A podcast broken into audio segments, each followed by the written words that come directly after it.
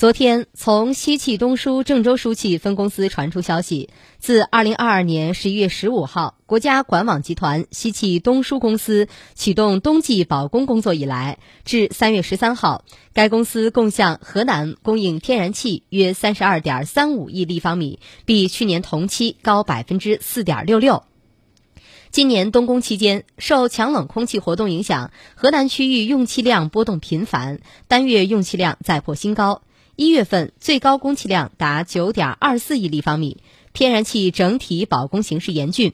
西气东输郑州输气分公司坚决扛起郑州、河南区域天然气保供的主体责任，先后联合济源、中裕等三十六家下游用户，分别开展分公司级和场站级保供应急演练，实现了保供异常零事件。做好事前沟通，为河南利用等六家用户开启备用分输之路，提高高峰期的管输冲锋能力。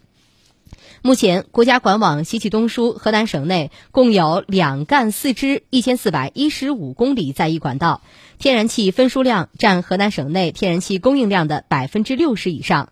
随着正在建设的西气东输三线中段河南段中堪平泰线互联互通工程的即将完工，天然气供应量有望进一步提高，河南区域的天然气供应将更有保障。